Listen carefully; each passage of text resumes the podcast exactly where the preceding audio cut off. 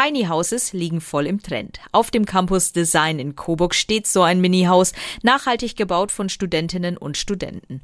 Heute geht's bei Inside Hochschule um die Themen Transfer und Anwendungsorientierung. Wie gut das Tiny House dazu passt, das habe ich mir direkt vor Ort angeschaut. Ich stehe jetzt hier direkt vor dem Tiny House auf dem Campus Design mit Professor Dr. Rainer Hirt. Herr Hirt, Sie hatten die Idee zu dem Tiny House. So tiny sieht es übrigens gar nicht aus, finde ich. Das kommt daher, dass die Wände dick sind, fast 60 Zentimeter. Wir haben mit Stroh als Dämmung gebaut und haben auch einen sehr guten Wärmedämmwert, U-Wert für die Wand angestrebt. Deswegen sind das 60 Zentimeter. Das war der Ansatz, mit nachhaltigen Materialien und nachwachsenden Materialien zu bauen, die möglichst CO2-frei und ohne Beton, das haben wir hingekriegt. Was sind das für Materialien? Materialien, die hier verbaut wurden? Bei dem Holz ist es das sogenannte Käferholz. Holz, das durch Trockenheit zunächst, dann durch den Borkenkäfer geschädigt wurde, das blaue Verfärbung bekommen hat. Das haben wir eingesetzt. Das ist eigentlich Abfall. Dann Stroh von der Getreideernte, Lehm, das auch ohne CO2-Entstehung gewonnen werden kann. Das ist hauptsächlich hier zum Einsatz gekommen und im Innenausbau da noch ein paar andere Materialien. Aber für den Rohbau gilt das. Ja. Wie kam es denn zu der Idee? Idee für das Tiny House? Es heißt ja äh, Circular Tiny House. Was steckt dahinter? Das ist diese Idee des Cradle-to-Cradle-Prinzips auch auf das Haus zu übertragen, eine Situation herzustellen, dass es auch zerlegt werden kann. Das kann bei diesem Gebäude gemacht werden. Mit einem Akkuschrauber kann und soll es nach ein paar Jahren, nach fünf Jahren wieder zerlegt werden und in den Baumarkt zurückgeführt werden. Das ist der Ansatz. Wir haben enorme Mengen Bauschutt, 50 Millionen Tonnen Bauschutt in Bayern jedes Jahr. Das ist ein riesiger riesiger Berg. Davon müssen wir runter. Und Beton hält sehr lange. Dabei stehen die Häuser gar nicht so lange. In Bayern, das Einfamilienhaus ist zwischen 30 und 40 Jahre alt. Das ist ein Problem. Haben Sie die Hoffnung, dass die nächste Architektengeneration nachhaltiger baut? Die jungen Leute, die kommen, um hier ein Studium aufzunehmen, die sind sensibilisiert, die erwarten Antworten auf diese Fragen. Es kann nicht so weitergehen wie bisher. Und ich glaube da wirklich fest dran, dass die nachkommende Generation das besser macht, dass sie sie da äh, Augenmerk drauf hat. Und ich denke, wir unterstützen das auch. Wie war denn der Bau? Wie viele Leute haben mitgemacht? Und ähm, ich kann mir vorstellen, das sind ja keine Bauarbeiter. Man musste sich wahrscheinlich erst mal ein bisschen reinfuchsen. Das ging ganz gut. Die sind alle bauaffin, würde ich sagen, haben zum Teil auch schon Baustellenpraktika gemacht. Diese Rohbautruppe, sage ich jetzt mal, das waren 20 Personen, Männer und Frauen. Und man kann zu in dieser Gruppengröße wirklich auch große Teile bewegen. Das ist dann auch ganz schön, wenn man das sieht, dass man zusammen etwas hinkriegt, was man alleine niemals schaffen würde. Und dann ging es ziemlich flott. In drei Wochen haben wir den Rohbau gehabt. Der Innenausbau, die Feinarbeit dauert dann länger, dauert dann nochmal, aber es ging schnell voran, ja. So, und jetzt habe ich gleich zwei so äh, bauaffine äh, Menschen. Ich bin Timo Dötzer aus dem achten Semester Architektur an der Hochschule Coburg. Ich studiere auch im achten Semester auch Architektur Sebastian Blümel. Wie ist es denn gelaufen mit dem Tiny House? Wart ihr gleich dabei, als ihr von der Idee gehört habt und wie habt ihr euch eingebracht? Ja, absolut. Wir hatten auch das äh, als Projekt im Vorhinein, haben das dann mit organisiert, mit entworfen und äh, waren von Anfang an Feuer und Flamme und am Bau beteiligt dann auch. Was waren so die größten Schwierigkeiten hier an der Baustelle? Gab es irgendwas Kniffliges, bei dem ihr besonders viel Hilfe gebraucht habt zum Beispiel? Ich glaube, die größte Schwierigkeit ist erstmal anzufangen, erstmal den Mut zu fassen, den ersten Tag auf die Baustelle zu kommen und dann einfach mal anzupacken. Und man hat dann gemerkt, sobald man mal anpackt, dann macht der eine das, der andere macht das und dann kommen viele Teile zusammen. Plötzlich liegt alles am Boden und dann helfen viele Leute zusammen und steht plötzlich das halbe Haus schon da. Die Sache mit den nachhaltigen Materialien wird, denke ich mal, viele Leute ansprechen. Aber die Größe des Tiny Houses ist eben tiny, sehr klein. Denkt ihr, dass das äh, wirklich ein Modell für die Zukunft ist? Also, dass man wirklich ähm, hauptsächlich in so einem Haus wohnen kann? Ähm, als Tiny House ist es wahrscheinlich schwierig. Einfach weil die Energiekosten sehr hoch sind für ein Tiny House. Auch der Platzverbrauch ist sehr schwierig. Also die Fläche ist, ist die wichtige, dass wir praktisch kleine Wohngrößen haben. Aber dann in der als Gebäude in Masse, also praktisch ein ganz normales Mehrfamilienhaus möchte da noch anfügen, dass das Tiny House mit Photovoltaik über zehneinhalb Monate während dieser Gästehauszeit autonom betrieben werden kann. Aber es stimmt natürlich, das Oberflächenvolumenverhältnis ist nicht optimal. Flächenverbrauch können wir uns überhaupt nicht vorstellen. Also auf der grünen Wiese, das noch kleinteiliger als Einfamilienhausersatz gar nicht. Aber für Rest- und Zwickelflächen irgendwo etwas übrig geblieben ist oder oben aufgesetzt, da ja. Und mir persönlich am allerliebsten liebsten Parkflächen nach der Verkehrswende, die hoffentlich bald eintritt. Äh, da können wir gerne super sofort anfangen, alles voll zu legen. Ja. Wie es hier auch ist, auf dem, wir sind ja auf dem Parkplatz. Wollen wir mal reinschauen? Gerne. Also es ist relativ kühl. Es ist relativ kühl und es sieht geräumiger aus, als man es von außen erwartet. Also man kommt hier in, ja, ich sag mal, den Hauptraum. Es gibt eine kleine Empore hier, da oben ist wahrscheinlich das Bett. Wollt ihr mir vielleicht mal kurz erklären, was so die wichtigsten Eckpunkte sind? Also man sieht ja ganz gut, was den Raum hier zoniert, ist diese Empore, diese Galerie, die eben eine, eine zweite Ebene einzieht, also mehr, mehr Fläche einfach in diesem großen Volumen oder diesem eigentlich aber kleinen Volumen. Nach, nach innen wirkt es dann doch relativ groß erzeugt. Bringt natürlich auch eine andere Privatsphäre. Man schläft oben, hier unten soll man sich aufhalten. Hier unten steht eben ein Aufenthaltsbereich, es steht eine Sitzmöglichkeit, ein Tisch und oben findet dann ein privater Raum statt. Da gibt es dann ein Bett, es gibt äh, Schränke, einen Schreibtisch. Das Ganze wird dann vollendet mit eben noch einer kleinen Badzeile, die hier unterhalb der Treppe sitzt, die eben nach oben auf die Empore führt. Hast du persönlich irgendeinen Favoriten hier drin, wo du sagst, so, das ist so clever gelöst, vielleicht was den Stauraum angeht oder überhaupt die Aufteilung? Ich würde sagen, am schönsten ist die Dachfläche, die praktisch von unten am Eingangsbereich noch auf äh, geringer Höhe ist und dann nach oben in die Galerie vorstößt. Das ist eigentlich, glaube ich, das raumgebende Element. Herr Hirt, äh, ist man, wenn das dann ähm, fertiggestellt ist, ein bisschen stolz auf seine Studierenden, dass die das so umgesetzt haben? Auf jeden Fall, klar. Haben die toll gemacht, Männer und Frauen. Der Innenputz, der, das war viel Arbeit, ein Lehmputz, aber Sie merken es hier an dem Raumklima, es sind zwei Tonnen Material hier drin, die thermisch wirksam werden. Und hier ist, ist es heute ein heißer Tag. Hier ist eindeutig wesentlich kühler drin wie draußen. Also es funktioniert so, wie man es sich erhofft hat. Vielleicht können Sie noch kurz was zu den Kosten für dieses Tiny House sagen. Sie haben ja gesagt, es waren recycelte Materialien zum Teil. Ich glaube auch von der Baustoffbörse kam etwas. Die Fenster, die haben wir gebraucht eingesetzt. Die sind aus einem abgebrochenen Supermarkt in Rödental. Das ist, gehört auch zu dem zirkulären Ansatz dazu, zu dem Cradle-to-Cradle-Prinzip. Und eigentlich, wenn man nach fünf Jahren das wieder abbauen würde, könnte man die Fenster auch weiterverwenden. Die Arbeit der Studenten ist natürlich unbezahlbar. Es sind viele Stunden gewesen. Für Material haben wir 30.000 Euro ausgegeben. Die Photovoltaikanlage kommt noch dazu. Die wurde uns aber von einer Firma in Bad Staffelstein gespendet. Okay, jetzt wird also eine Zeit lang untersucht, wie sich das Tiny House macht, um das mal einfach so zu sagen, also wie der Energieverbrauch ist wahrscheinlich. Und dann wird es tatsächlich wieder abgebaut? So ist es ausgemacht. Schauen wir mal. Vielleicht hat man sich dran gewöhnt. Ich hoffe es. Das Circular Tiny House auf dem Campus Design ein gutes Beispiel für die Anwendungsorientierung im Studium. Im nächsten Beitrag geht es um die Innovations- und Vernetzungsplattform der Hochschule Creapolis. Was dort genau passiert, das hört ihr gleich. Transfer ist das große Thema bei Creapolis, der Innovations- und Vernetzungsplattform der Hochschule Coburg. Angesiedelt in der kürzlich sanierten Kühlhalle auf dem ehemaligen Schlachthofgelände. Dort habe ich mich mit dem Projektmanager Dr. Markus Neufeld getroffen. Grundsätzlich ist der Auftrag von Creapolis, die Hochschule stärker in der Region zu vernetzen. Dass dabei Innovationen entstehen können, welcher Art auch immer, ist natürlich intendiert und beabsichtigt. Wie konkret das ausschaut, das ist ganz unterschiedlich. Das kann im wissenschaftlichen Bereich sein, unterstützt durch Forschung. Das kann in unserem Makerspace der offenen Werkstatt sein oder auch im gesellschaftlichen Bereich.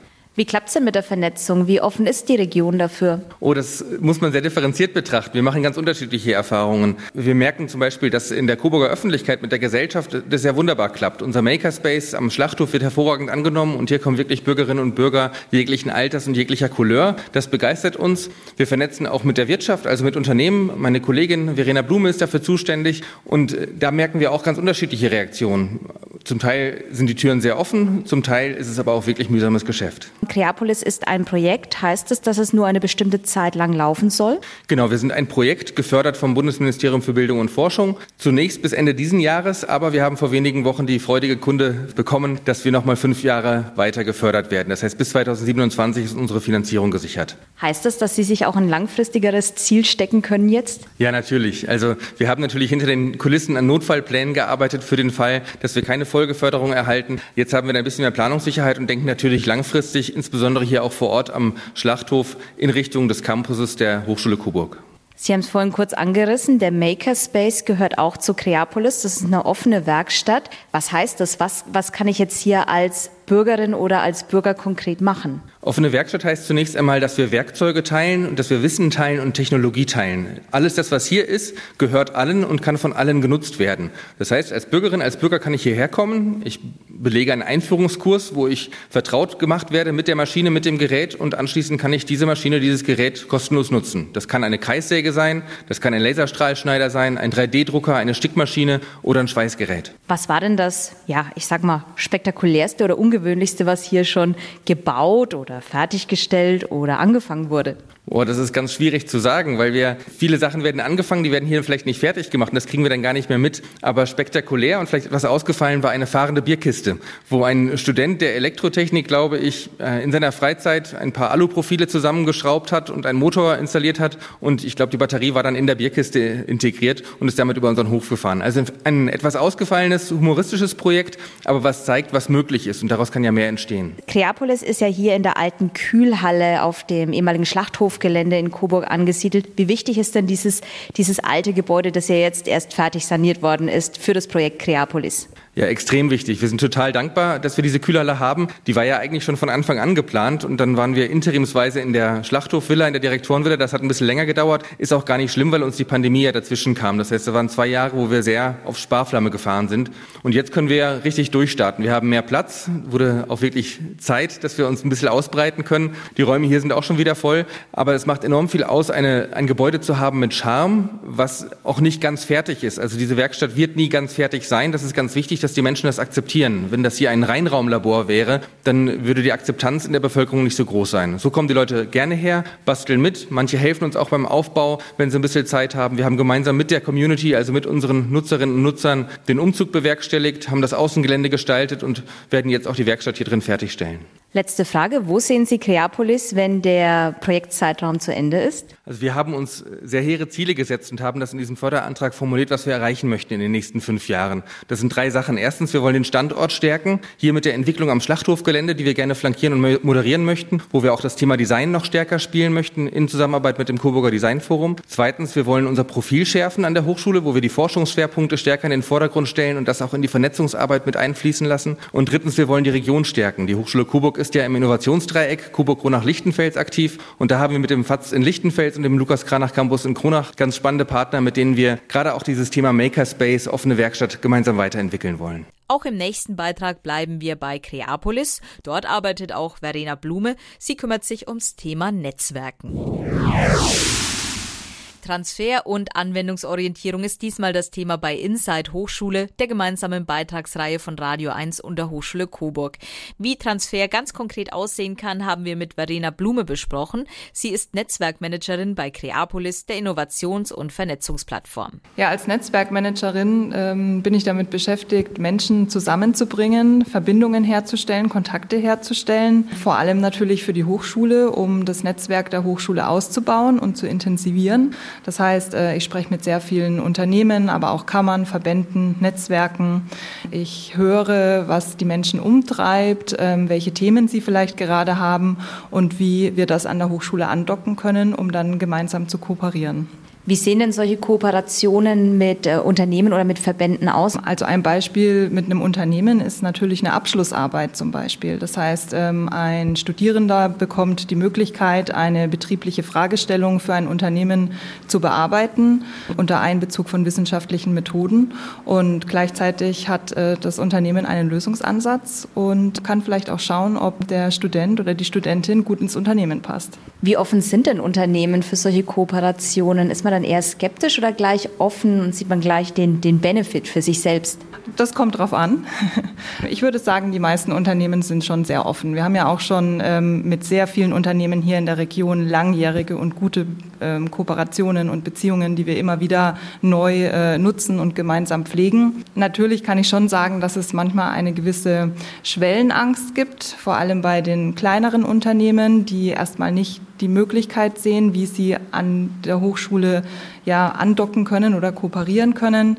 Und äh, da sehe ich das natürlich ähm, auch als meine Aufgabe, genau diese Schwellenangst zu minimieren und aufzuzeigen, dass wir offen sind und dass wir uns über jede mögliche Kooperation freuen. Wie muss ich mir das vorstellen? Gehen Sie zuerst auf die Unternehmen zu oder kommen die an und fragen einfach mal nach?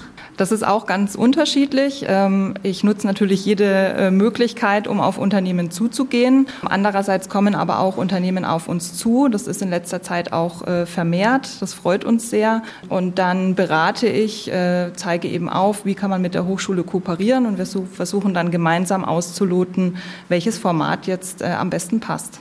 Und wie profitieren Sie denn von dieser Kooperation? Also wie profitieren die Unternehmen, wie profitiert die Hochschule von einer solchen Zusammenarbeit? Also durch die Kooperation wird ähm, Wissen ausgetauscht und das ist natürlich ähm, für alle erstmal ein, ein Vorteil. Das heißt, ähm, alle Beteiligten erweitern den Horizont, bekommen neue Impulse und ähm, im Idealfall wird äh, Wissen ausgetauscht, aber natürlich auch Technologien. Dabei können Innovationen entstehen.